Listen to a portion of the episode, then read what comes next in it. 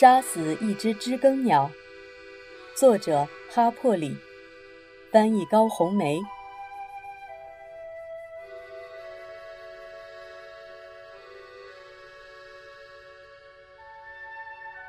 第二十四章，卡波尼戴上了江的极硬挺的围裙，他手托一盘水果奶油布丁，用背靠住摇摆门，轻轻推开进去了。我很佩服他举着装满美味的托盘时的轻盈与优雅。我猜姑姑也和我一样，所以今天。他让卡波尼来服务。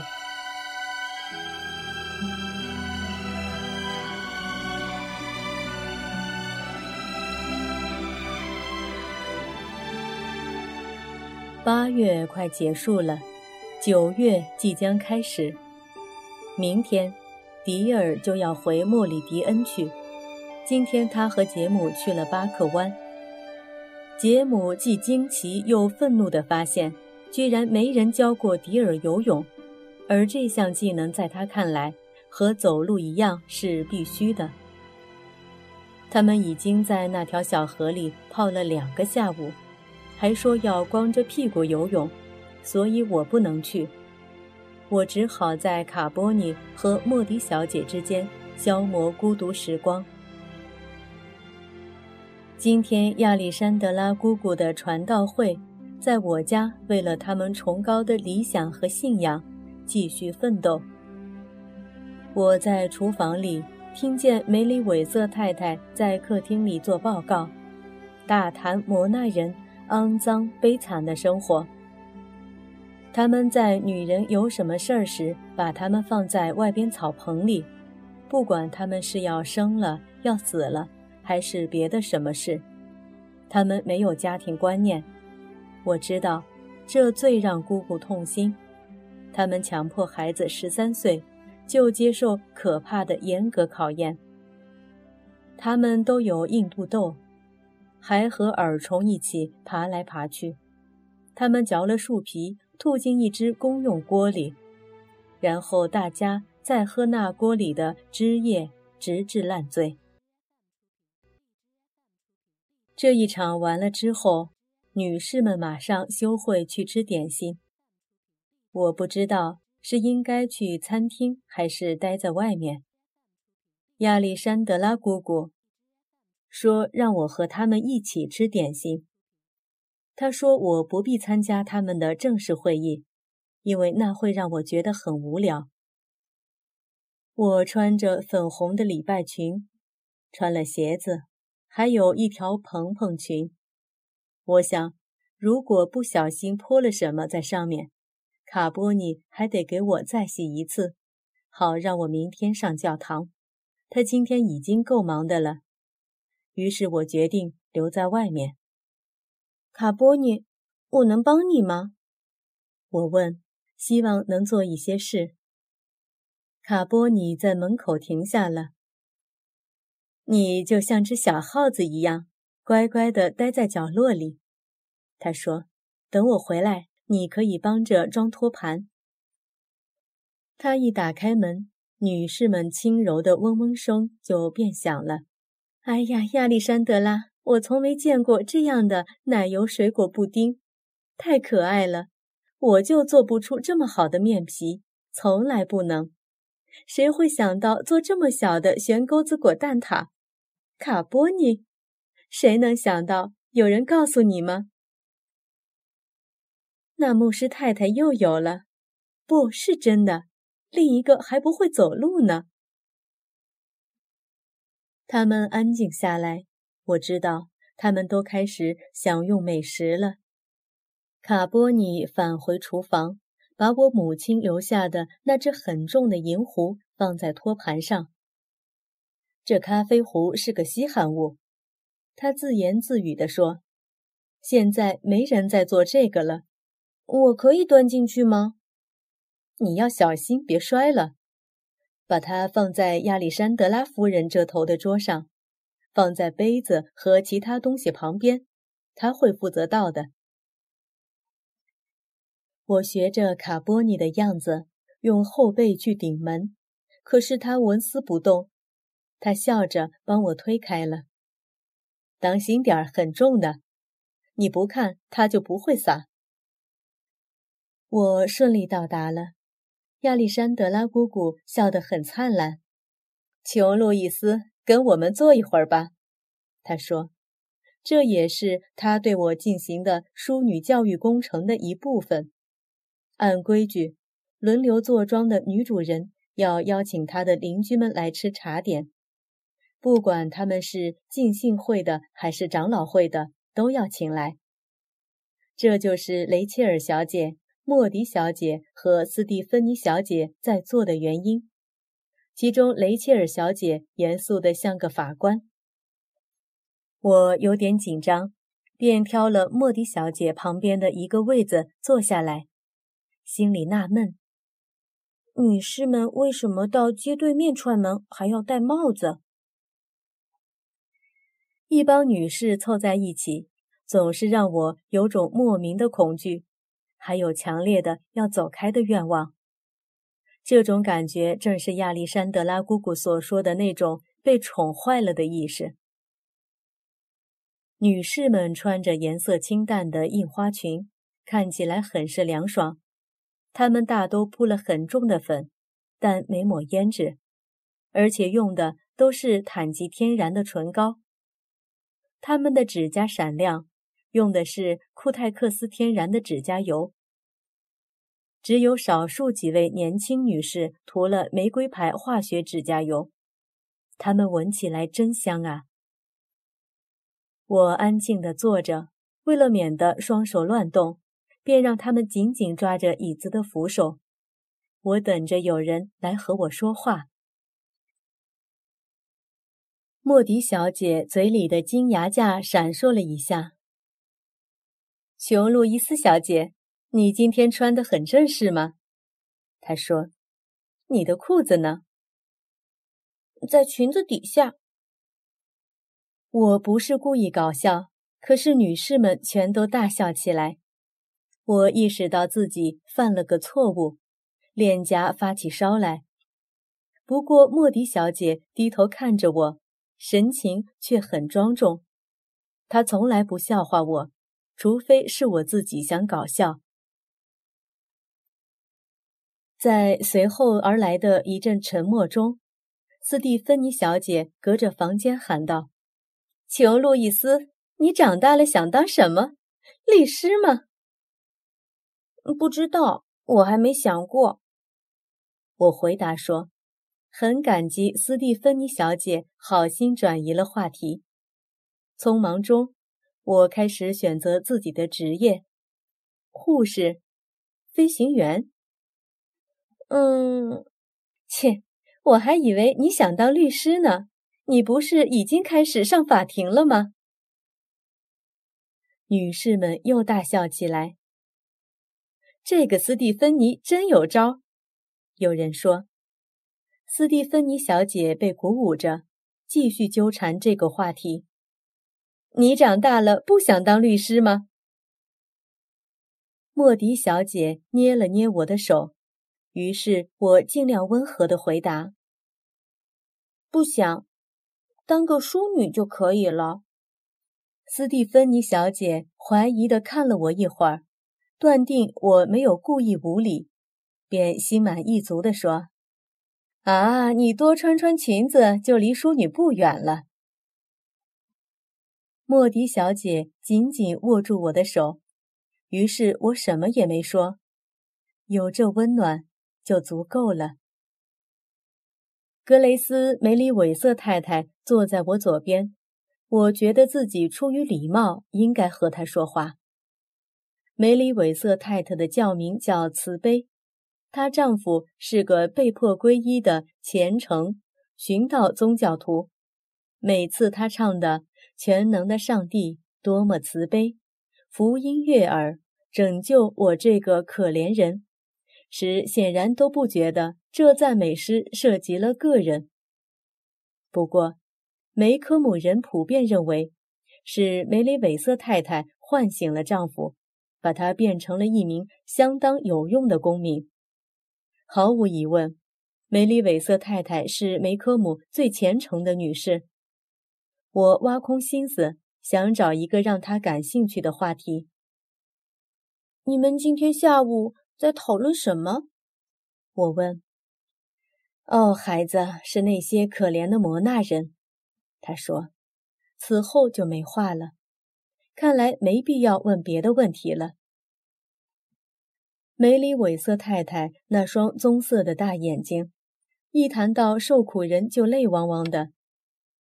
他们生活在那边的丛林里，只有斋格莱姆斯埃弗里特牧师和他们在一起。他说：“除了圣徒般的斋格莱姆斯埃弗里特牧师，没有一个白人愿意接近他们。”梅里韦瑟太太把她的声音弄得像管风琴似的，每发一个字都让他有足够的韵律。那么贫困，那么黑暗，那么不道德，只有斋格兰姆斯埃弗里特牧师知道。当教堂派我去基地研修时，斋格兰姆斯埃弗里特牧师对我说：“夫人，他也在那里。”我还以为他是回来休假。斋格兰姆斯埃弗里特牧师对我说：“梅里韦瑟太太，你对我们在那里要去战胜的一切没有概念，没有概念。”是的，夫人。我对他说：“埃弗里特先生，我们亚拉巴马州梅科姆县寻道宗圣公会南部分会的全体女士。”都和您站在一起，百分之百的支持您。这就是我对他说的。而且你知道吗？我当时在那里就发下了誓愿。我在心里对自己说：我回去后要把摩纳人的事告诉大家，把斋格兰姆斯埃弗里特牧师的信息传达到梅科姆。这就是我现在在做的。是的，夫人。当梅里韦瑟太太摇头时，她满头的黑卷发都在晃动。琼·路易斯，她说：“你是个幸运的孩子，你生活在一个基督镇上，一个基督家庭里，周围的人也都是基督徒。可是，在摘格兰姆斯埃弗里特牧师的那片土地上，除了贫穷和罪恶，一无所有。”是的，夫人。贫穷和罪恶。你说什么，格特鲁德？梅里韦瑟太太转身对着坐在她另一边的女士大呼小叫起来：“哦，那个呀！啊，我总是说宽恕和忘却，宽恕和忘却。他们那个教堂应该帮助他，为了那些孩子引导他过一种基督生活，应该派人去那个教堂。”让那里的牧师去鼓励他。对不起，梅里韦瑟太太，我打断他说：“你是在说马耶拉尤尔吗？”马耶拉？不，孩子，我在说那个黑人的妻子，汤姆的妻子，汤姆。鲁滨逊夫人。梅里韦瑟太太又转回身去。我对此坚信不疑，格特鲁德，他继续说：“可是有些人就是不明白，如果我们让他们知道，我们原谅他们了，我们忘却了这件事，那么整个事情就过去了。”呃，梅里韦瑟太太，我又一次打断他问：“什么过去了？”他再次对我转过身来。梅里韦瑟太太是那种自己没小孩的人，她对小孩说话时总觉得需要拿腔捏调。没什么，琼·路易斯，他用庄严的调子说：“是那些厨娘和农工不满意，不过他们现在平息了。庭审次日，他们愤恨了一整天。”梅里韦瑟太太面对着法罗太太说：“格特鲁德，我跟你说啊。”没有比阴沉的黑人更让人烦心的了。他们的嘴巴都耷拉到这儿了。你要是有这么一位在厨房里，一整天的心情就全毁了。格特鲁德，你知道我对我家索菲怎么说吗？我说：“索菲，你今天可不像个基督徒。耶稣基督从不四处抱怨，你知道吗？”这下他就老实了。他抬起眼睛说：“是的，夫人，耶稣基督从不四处抱怨。我告诉你啊，格特鲁德，你千万不要放过任何一个见证上帝的机会。”这让我想起了分歧园礼拜堂的那架古老的小管风琴。在我很小的时候，要是我一整天都很乖，阿迪克斯就会让我负责踏风箱。同时，他用一根手指来弹曲子，最后一个音符会持续很长时间，直到风箱里的气出完为止。我断定，梅里韦瑟太太的气已经出完了，正在趁法罗太太说话的功夫重新灌满。法罗太太是个身材优美的女人，有一双淡色眼睛和一双瘦脚。她刚烫了发，满头都是细密的灰色小卷。她算是梅科姆第二号虔诚的女士。她有个奇怪的习惯，一说话就在前面加“的音。梅里韦瑟，他说：“这正像那天我对赫特森兄弟说的。”赫特森兄弟，我说。看起来我们是在打一场败仗，一场败仗。我说，这对他们一点影响也没有。我们可以费尽心力教育他们，我们也可以拼死拼活要把他们改造成基督徒。可是这些天来，我们的女士们夜里躺在自家床上都不安全。他对我说：“法罗太太，我不知道我们将会落到何种地步。”我告诉他说。这就是现实。梅里韦瑟太太心领神会的点点头，她的声音高亢起来，盖过了咖啡杯的叮叮声，盖过了女士们咀嚼点心发出的类似牛反刍的声音。格特鲁德，他说：“我跟你说，这镇上有一些误入歧途的好人，人是好人，可是误入歧途了。”我说的是镇上那些自以为在伸张正义的人，用不着我来指名道姓。就在刚刚不久前，他们中的某些人还以为自己做了件好事，可是他们做的结果只是把那些人给挑唆起来了。这就是他们做的好事。也许有时看着是好事，我不知道，我对这个领域没有研究。可是那些阴沉怨愤，我跟你说，如果我家索菲再那样一天，我就让他走人。他那个脑瓜子也不想想，我之所以留他，是因为现在经济大萧条，他需要每周一元两角五分的工钱。他家的茶点吃起来还不坏吧？莫迪小姐冷不丁冒出这么一句。他的嘴角上已经抿出了两道深纹，他一直沉默着坐在我旁边，咖啡杯平稳地放在膝盖上。自从他们不再说汤姆的妻子之后，我早就没再听他们的谈话了。我心里想着分歧园和那条河，以此来自娱自乐。亚历山德拉姑姑说错了，他们的正式会议令人毛骨悚然。闲聊的部分乏味透顶。莫迪，我不知道你说的是什么意思。梅里韦瑟太太说：“我相信你知道。”莫迪小姐冷冷地说：“她没再说什么。”每当莫迪小姐愤怒时，她简洁的话语冰冷淡漠。此时，她正被什么深深的激怒着。她的灰眼睛也像她的声音一样冰冷。梅里韦瑟太太满脸通红，瞥了我一眼，赶紧转移了视线。我看不见法罗太太的表情。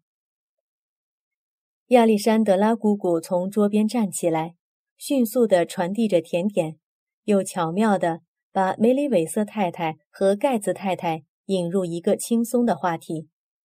等把伯金斯太太也招进来，让三人谈得入港之后，亚历山德拉姑姑便撤下来了。他非常感激地看了莫迪小姐一眼，让我对这个女性世界充满了惊奇。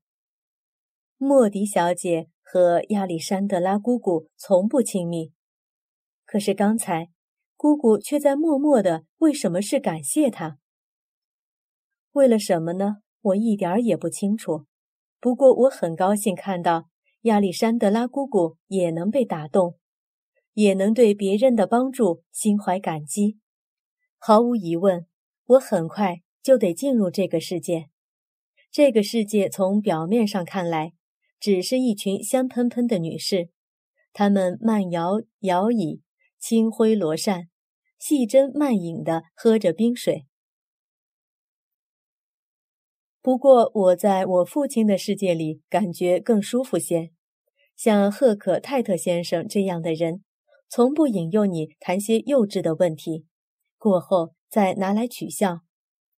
就连杰姆也不是很苛刻，除非你说的是蠢话。女士们好像生活在对男人的隐隐恐惧中，好像很不愿意真心赞扬他们，但我喜欢他们。不管他们怎么咒骂，怎么酗酒，怎么赌博，怎么嚼烟，也不管他们是多么沉郁，他们身上总有些东西让我天生就喜欢。他们不是伪君子，伯金斯太太，他们天生就是伪君子。梅里韦瑟太太在说，至少我们南方人没有这种罪恶，北边那些人给他们自由。可是你也看不到他们和他们同桌共餐的情形，我们至少不会虚伪到去对他们说：“是的，你们像我们一样好，但别和我们凑在一起。”在南方这里，我们只说：“你们过你们的日子，我们过我们的日子。”我认为那个女人，那个罗斯福太太，她是疯了，疯狂到跑去伯明翰要和他们坐在一起。如果我是伯明翰的市长，我就还好。我们谁都不是伯明翰的市长。不过，我真希望自己有一天能成为亚拉巴马的州长。我会马上释放汤姆·鲁滨逊，快的让这些传道会都来不及反应。前两天，卡波尼正和雷切尔小姐的厨娘在谈论汤姆的事，说他是多么的绝望。我进厨房时，他们也没停下来。他说：“阿蒂克斯也没法帮汤姆在监狱里过得轻松些。”汤姆被押往监狱之前，对阿蒂克斯说的最后一句话是：“再见，芬奇先生，您现在也做不了什么，所以不必再努力了。”卡波尼说：“阿蒂克斯告诉他，在他们押他去监狱的那天。”汤姆就放弃了全部希望。他说：“阿迪克斯向他反复解释，让他千万不要放弃希望，因为阿迪克斯一直在竭尽所能的要把他弄出来。”雷切尔小姐的厨娘问卡波尼：“为什么阿迪克斯不给他个准话，说他一定能出来？就这么说说，对汤姆也是很大的安慰啊。”卡波尼说。这是因为你不熟悉法律，在一个律师家庭里，你首先学到的是任何事情都无定论。芬奇先生在没有确定之前，不能那样随便乱说。前门砰的一声关上了，我听见阿蒂克斯的脚步声来到门厅里，不由得想到现在是几点了，离他回家的时间还早呢，而且。在传道会活动日，他一般都会在镇上待到天黑才回来。他停在门口，手里拿着帽子，脸色煞白。“对不起，女士们。”他说，“你们接着开会吧，别让我影响你们了。亚历山德拉，你能到厨房来一下吗？我想借卡波尼出去一会儿。他没有穿过餐厅，而是沿着后面的过道，从后门进了厨房。亚历山德拉姑姑和我在那里和他会合了。餐厅的门又打开了，莫迪小姐也加入了我们。卡波尼已从椅子里半站起身来。卡波尼，阿蒂克斯说：“我想让你跟我一起去一趟海伦·鲁滨逊家。”出了什么事？亚历山德拉姑姑问。他被我父亲的表情吓坏了。汤姆死了。亚历山德拉姑姑用手捂住了嘴。他们把他打死了。阿蒂克斯说：“他想逃跑，发生在放风时间。他们说他突然失去了理智，狂喊乱叫着冲到栅栏跟前就往上爬，就当着他们的面儿。他们没去阻止他吗？他们没给他警告吗？”亚历山德拉姑姑的声音在发颤。哦，给了。看守的警卫命令他停下来。他们向空中开了几枪，随后才射向他。他们在他就要翻过栅栏时打中了他，说他动作非常快，如果有两条好胳膊就逃成了。他身上有十七处弹孔。他们根本没必要对他开那么多枪。卡波尼，我想让你跟我一起去，帮我去告诉海伦。是的，先生。卡波尼喃喃地说，手在围裙上乱摸。莫迪小姐走过去帮他解开了围裙。他们是忍无可忍了，阿迪克斯。亚历山德拉姑姑说：“看你怎么看了。”他说：“在两百个犯人中间。”一个黑人又算得了什么呢？他对他们来说不是汤姆，而是一个要逃跑的犯人。阿蒂克斯靠着冰箱，把眼镜推上去，揉了揉眼睛。我们有很好的机会，他说。我告诉了他我的想法，可是除了好机会，我不可能再说什么。我猜汤姆已经厌倦了白人能给的机会。所以采取了自己的行动。卡波尼，准备好了吗？好了，芬奇先生，那我们走吧。亚历山德拉姑姑跌坐在卡波尼的椅子里，用双手捂住了脸。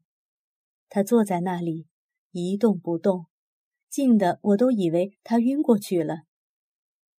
我听见莫迪小姐在喘气。呼哧呼哧的，像刚爬过楼梯。而在那边的餐厅里，女士们正愉快的闲聊着。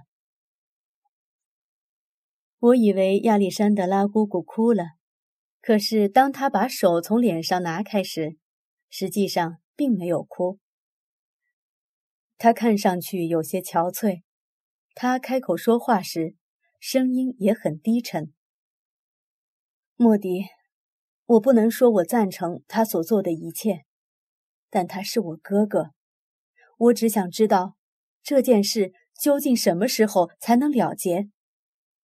他提高了声音，他都快把它撕碎了。